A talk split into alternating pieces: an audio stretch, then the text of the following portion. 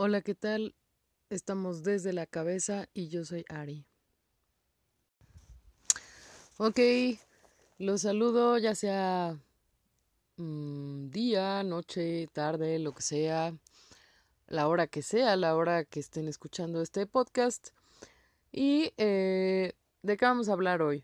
Hoy me salgo un poquito de todos estos temas reflexivos para ponerles como otro tema reflexivo porque bueno, pues esas cosas se me dan.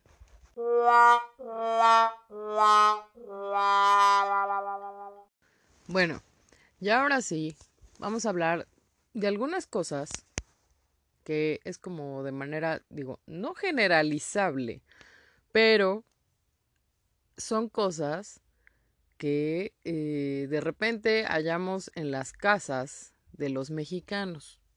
Si usted oyente no ha visitado México, este podcast le parecerá bastante curioso. Pero para todos los que ya saben o intuyen un poco qué es lo que hay en casa de cada mexicano, seguramente estarán pensando así como de, bueno, ¿y aquí qué, qué hay, no?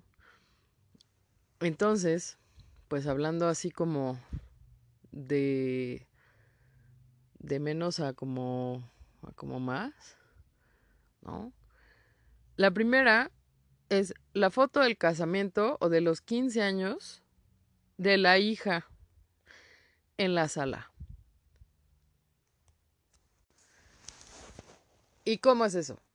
Bueno, en los hogares mexicanos no sé por qué, o sea, eh, eh, ¿por qué ponemos una foto de, de unas personas que, que se están casando en la sala de la casa o de los 15 años de la hija.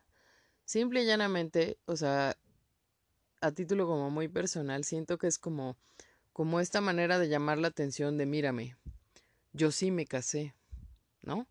Y además es como para que vean todos los detalles de tu vestido, ¿no? A lo mejor si tu vestido tiene tanto encaje que parece mantel, ¿no? O el vestido de la hija es de un color como negro, así súper, que se quiso ver darks, pero le puso rosita. Y tiene un aro debajo que a la pobre niña no la dejó caminar durante no sé cuánto tiempo, además de que las crinolinas pican. Entonces no quiero saber lo mucho que le picaba ese vestido a la pobre muchacha. Bueno, el tema de esto es que es, es una manera en la cual como que quiero que veas ¿verdad? Que yo sí me casé, somos una familia, ¿no? Estoy orgulloso de mi hija que ya es una señorita, ¿no? Digo, no sé ustedes cómo lo vean, pero al menos yo así lo veo. Bueno, en el siguiente punto de cosas que hay como para en las casas de los mexicanos es la típica vajilla que la tienen en una vitrina. La cuidan más que a la abuelita, que está en el hogar, ¿verdad? Obvio no generalizo. Pero la vajilla es para las visitas. No sé por qué tienen eh, de repente en los hogares mexicanos esta mala costumbre de guardarlo mejor para cuando vienen las visitas.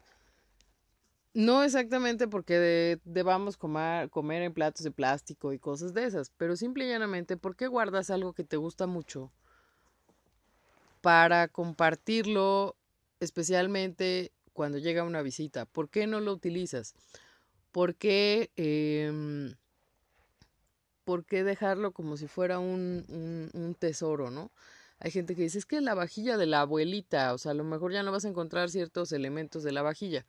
Sí, pero también obedece mucho a que antes, eh, sobre todo en las épocas de los 60, 70, se utilizaba mucho esto de, este concepto de no, pues es que usa la vajilla cara para las visitas como para impresionar, ¿no? Ahora, bueno, pues las vajillas son, hay de muchos precios, hay unas más accesibles que otras, pero al final una vajilla siempre tiene, eh, siempre tiene como una función, que es servir tu comida en el plato, la taza, ¿no? Lo que sea. Y pareciera como un ritual que tu vajilla nueva de porcelana eh, fuera más valorada a veces que muchas cosas que no tienen importancia. O sea, vaya, se me figura que es como una de estas cosas que parece que no tuviera importancia, ¿no? A lo mejor si te la regaló el, tu papá o tu mamá o lo que sea, este, pues no sé, a lo mejor puede tener como más importancia, pero siento que deberíamos utilizar todas las cosas que tenemos, o sea, no esperar a que te mueras para que saquen la vajilla y luego entonces, este, deslumbrar a la demás gente utilizando una vajilla que lleva años guardada por ahí, ¿no? O hay gente que se muere sin utilizar sus cosas. Entonces, ¿por qué guardar cuando puedes utilizar? Ok, el siguiente objeto u objetos es que hay lugares donde no sé por qué, no sé, hasta llega un momento en el que los reglamentos de los mismos edificios lo solicitan, pero no sé por qué tiene la gente esa maldita costumbre de tender su ropa a la vista de todo el mundo. Es como si le quisiéramos enseñar básicamente nuestro interior, que incluye nuestros calzones, ¿no? A la gente, está bien que tiendas tu ropa, pero yo creo que hay que tener un poco de decoro y de pudor, ¿no? Y de repente llegas a ciertos lugares donde la ropa está tendida, ¿no? Y, y como que, como que no sé, hay cosas que uno debería como que tomar un poco más de manera íntima, ¿no? O sea, no lo sé, pero sí hay lugares donde tienen esa maldita costumbre. Inclusive hay hoteles, o sea, está la costumbre de tender la ropa a la vista, que hay algunos hoteles donde te prohíben inclusive poner las toallas en los balcones de los hoteles, porque le dan mala imagen, o sea, es una cuestión ahí bastante, bastante curiosa, pero es, es un objeto, o son muchos objetos, como sería la ropa, que, que están eh, muy a la vista. ¿no? No sé exactamente y siempre me he preguntado por qué eh, este rollo de tender la ropa a la vista de los demás, ¿no? Y me refiero a la vista de los demás desde a lo mejor la gente tiene una azotehuela, bueno, pues se puede quedar en la azotehuela. Pero eh, si bien es cierto que hay muchos lugares donde no, el mexicano no tiene dónde tender la ropa. Y entonces la cuelgan en, en básicamente donde pueden. Hay gente que tiene su, su tendedero plegable, ¿no? Y, y, hay veces donde el único lugar que tienes para tender la ropa es el baño y pues no te queda de otra, le tienes que poner un tendedero. Eso habla de que no todos eh, tienen, o sea, hay una brecha muy grande entre la gente que tiene para poder ocultar sus calzones en algún lugar, espacio de lavado, etcétera, destinado para eso, y hay mucha gente que no lo tiene. Entonces es interesante porque es, es algo tan estúpido como llegar y ver los calzones tendidos pero en realidad habla mucho sobre las brechas, ¿no? De los que tienen, los que no tienen, y también los que les vale madre, literal, este decoro o este pudor de, pues no dejes eso allí, o sea, eso, eso no está bien, ¿no? Ok, el siguiente siempre ha sido como un misterio para mí. ¿Por qué? Porque es de esas cosas que francamente no sé ¿Qué utilidad pueden tener? No sé, ahora he ido a, fiestas, digo, ahorita no con el coronavirus es imposible, pero cuando acudimos a las últimas bodas que fuimos, eh, pues eran cosas un poco más útiles, ¿no? Como una bonita planta, em, o en este caso una taza, ¿no?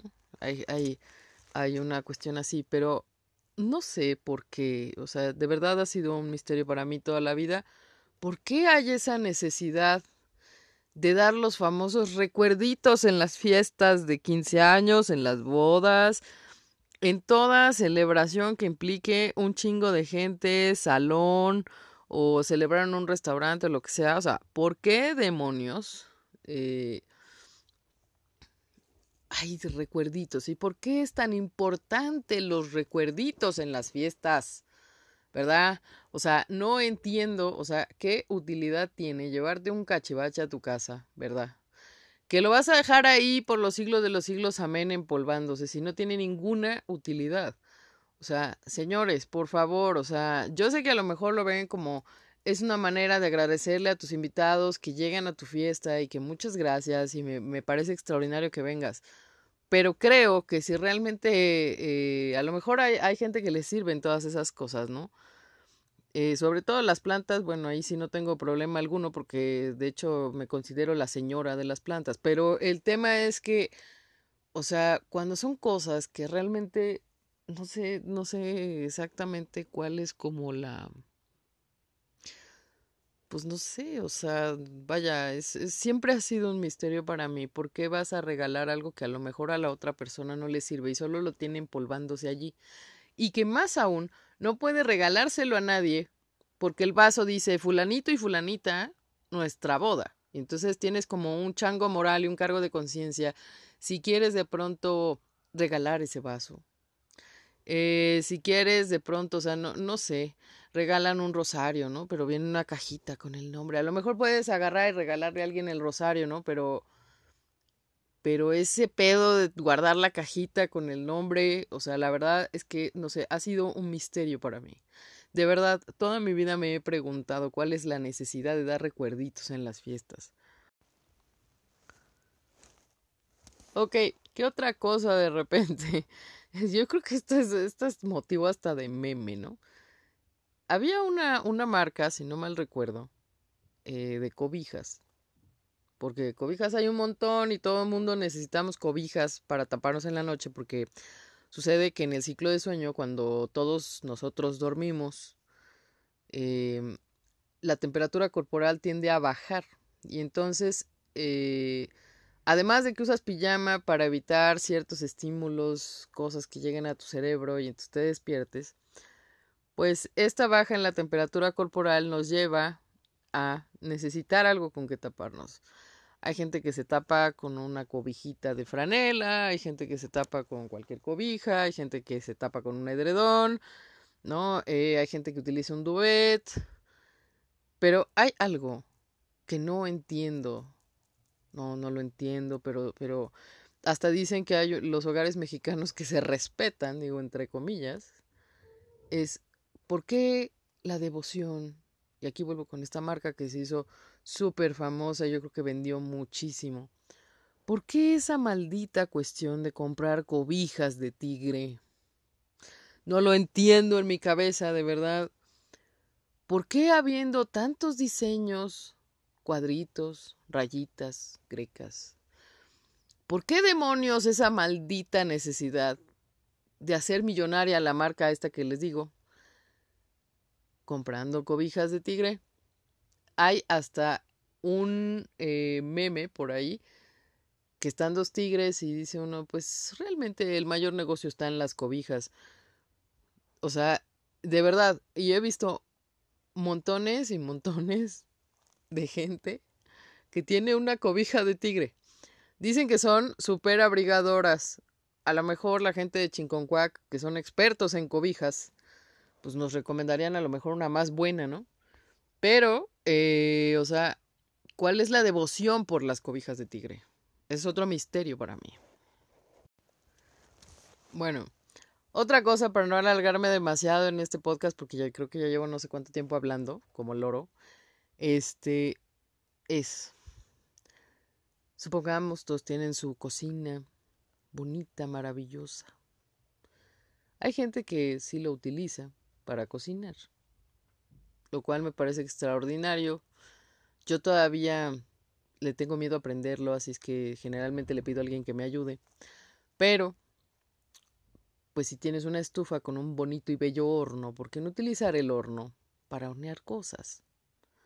Galletas, pasteles, unos buenos guisos. Digo, hay gente que solo utiliza una vez al año el horno y eso es en Navidad, cuando hacen los guisos navideños.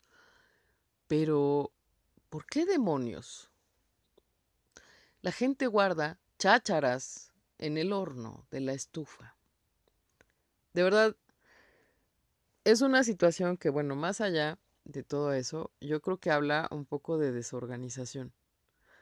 Si un horno es justamente para hornear cosas, para utilizar en comida, ¿por qué demonios la gente es tan lo suficiente desorganizada y bueno, ok, no voy a generalizar porque si no la gente luego se me ofende, pero pero ¿por qué hay tal desorganización que tengas que guardar chácharas adentro del horno? O sea, no sé si es porque a lo mejor abres la puerta y es de fácil acceso. No sé si es para ocultar todas las chácharas que no quieres que se, vean en tu cocina. No lo sé, pero la gente, o sea, no, digo, nos habla de cosas más allá porque es como un, un mensaje de no me caben las cosas, a lo mejor no sé organizar. El otro mensaje que me puede dar es tengo demasiadas chácharas en la cocina y en lugar de organizar y tirar lo que no sirve, lo voy a guardar aquí, en la mejor bodega de todas las casas, el horno. ¿Sí? Es, es bien curioso porque la gente a lo mejor no se da cuenta de ese tipo de cosas.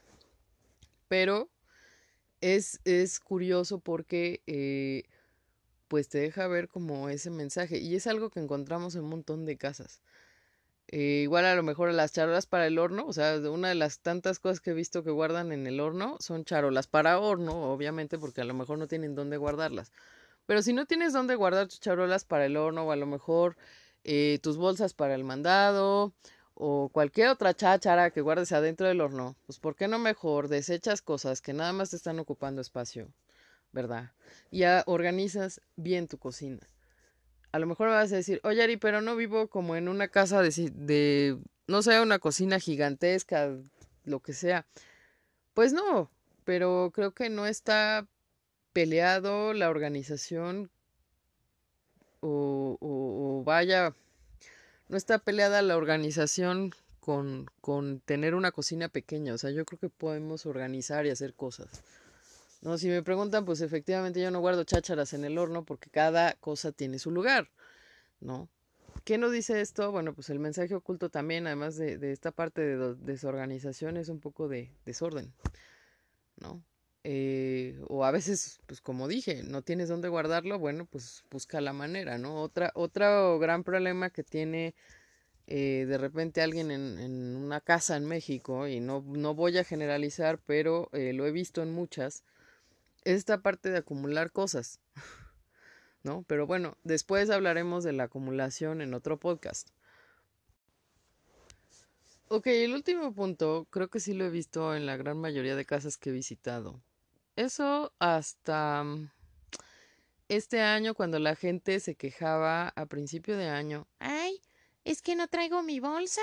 Ay, es que no sé qué. Ay, es que ya no puedo comprar uno aquí porque no le dan bolsa. Ay. El tema de las bolsas de plástico.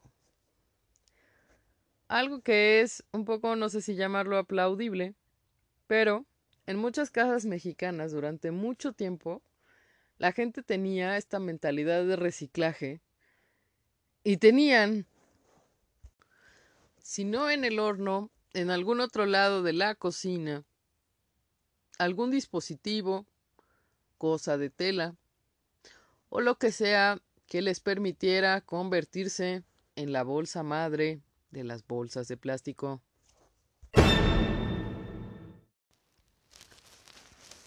¿Por qué la gente guarda, o bueno, guardaba?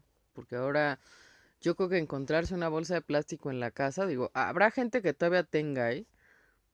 Pero la gente guardaba mucho las bolsas de plástico. No sé, eh, digo, con el fin entero de reutilizar, ¿no? Ahora ya cuando vamos al súper, que me, me parece una de las medidas que mejor se ha implementado, pese a que mucha gente chillaba demasiado al principio, es esta noción de utilizar tu bolsa de tela. Me parece una de las medidas más acertadas que se han tenido, porque al final una bolsa de tela, pues la lavas y la lavas y la lavas y la vuelves a lavar. Y es reutilizable a morir, a menos de que se te rompa un tirante o lo que sea. Pero eh, en general, pues las bolsas de tela tienen cierto material resistente y también, eh, pues es una manera en la cual, eh, pues podemos reducir el uso de plásticos. Me parece algo bastante, bastante bueno. Pese a que también, bueno, pues aquí el, el mexicano acostumbraba, digo acostumbraba porque seguramente hay gente que ya no tiene su reserva de bolsas o la bolsa madre de las bolsas ha desaparecido, ¿verdad? Pero o se ha ido haciendo la bolsita madre porque a lo mejor ya no tiene muchas bolsas como antes, pero siempre esa parte como de reciclaje y no nada más se utiliza con las bolsas del súper, ¿no? Que daban antes hasta el año pasado, sino también con muchas otras cosas. em, el mexicano acostumbra esta parte como de reciclar mucho, ¿no? ¿Por qué? Porque a veces no tienes lana, porque eh, no vas a andar tirando plástico en la calle, digo, la gente que sabe de no tirar basura, ¿no? Habemos quienes traemos un montón de basura en la mochila para no tirarlo en la calle, pero eh, sí habla de esta costumbre de reciclaje que tiene el mexicano para muchas cosas, de esta parte de la bolsa madre y demás. Eh, yo creo que me salgo un poco de, de todo lo que hemos hablado pero, o sea, podría seguir con otras cosas, ¿no? Y, aluden al reciclaje, como a, aquellas casas donde tienen un topper, ¿no? De los frijoles o de este donde te venden el, el yogurt. Y tú abres inocentemente el refrigerador pensando que va a haber helado o cualquier otra cosa y lo destapas y hay frijoles, ¿no? O sea, como que hay, hay mucho de esta rollo, esta práctica del reciclaje, ¿no? De pronto. Hay gente que no, porque no voy a generalizar a lo largo de este podcast, pero sí eh, hay cosas que son un misterio para mí total. Pero es parte, yo creo, un poco de la cultura de muchos mexicanos, ¿no? Esta parte de reciclar, eh, esta parte de las famosas cobijas de tigre que pueden estar de moda, eh, esta cuestión de, presumir a la hija, presumir la boda a través de las fotos. Eh, para algunos es hasta inclusive presumir su ropa o su toalla, ¿no? Cuando tienden la ropa a la vista. Em, esta parte de los recuerdos, a lo mejor puede ser explicablemente una situación en la que, ah, me invitaron a esa boda, ¿no? Y es la boda del año. No lo sé cómo lo vean.